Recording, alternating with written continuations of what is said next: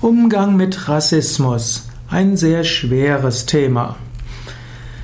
Wenn du selbst von Rassismus betroffen bist, hm, eine Möglichkeit wäre, es zu ignorieren. Aber da wage ich mir jetzt nichts zu sagen, denn Menschen, die selbst von Rassismus betroffen sind, die wissen vielleicht selbst mehr, was zu tun ist aus schmerzlicher Erfahrung.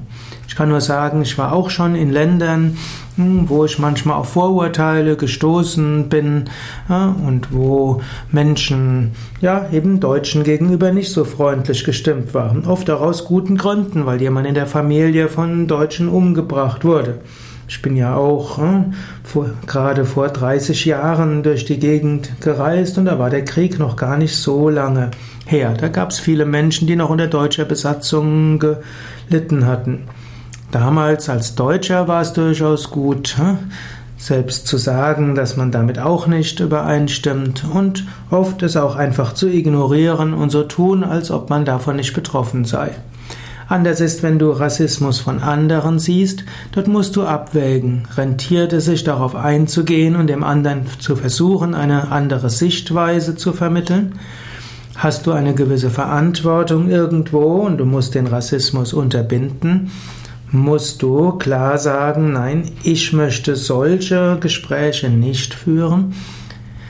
Es ist nicht so einfach. Und deshalb, weil das nur kurz ist, will ich einfach nur sagen, Rassismus sollte man nicht einfach so hinnehmen. Man muss überlegen, wie geht man damit um. Gleichheit, Freiheit, Brüderlichkeit, Geschwisterlichkeit ist so wichtig. Und auch im Yoga gehen wir von Einheit aus und von dem Ideal der Harmonie. Und wir sagen, in allen Menschen ist das gleiche Selbst.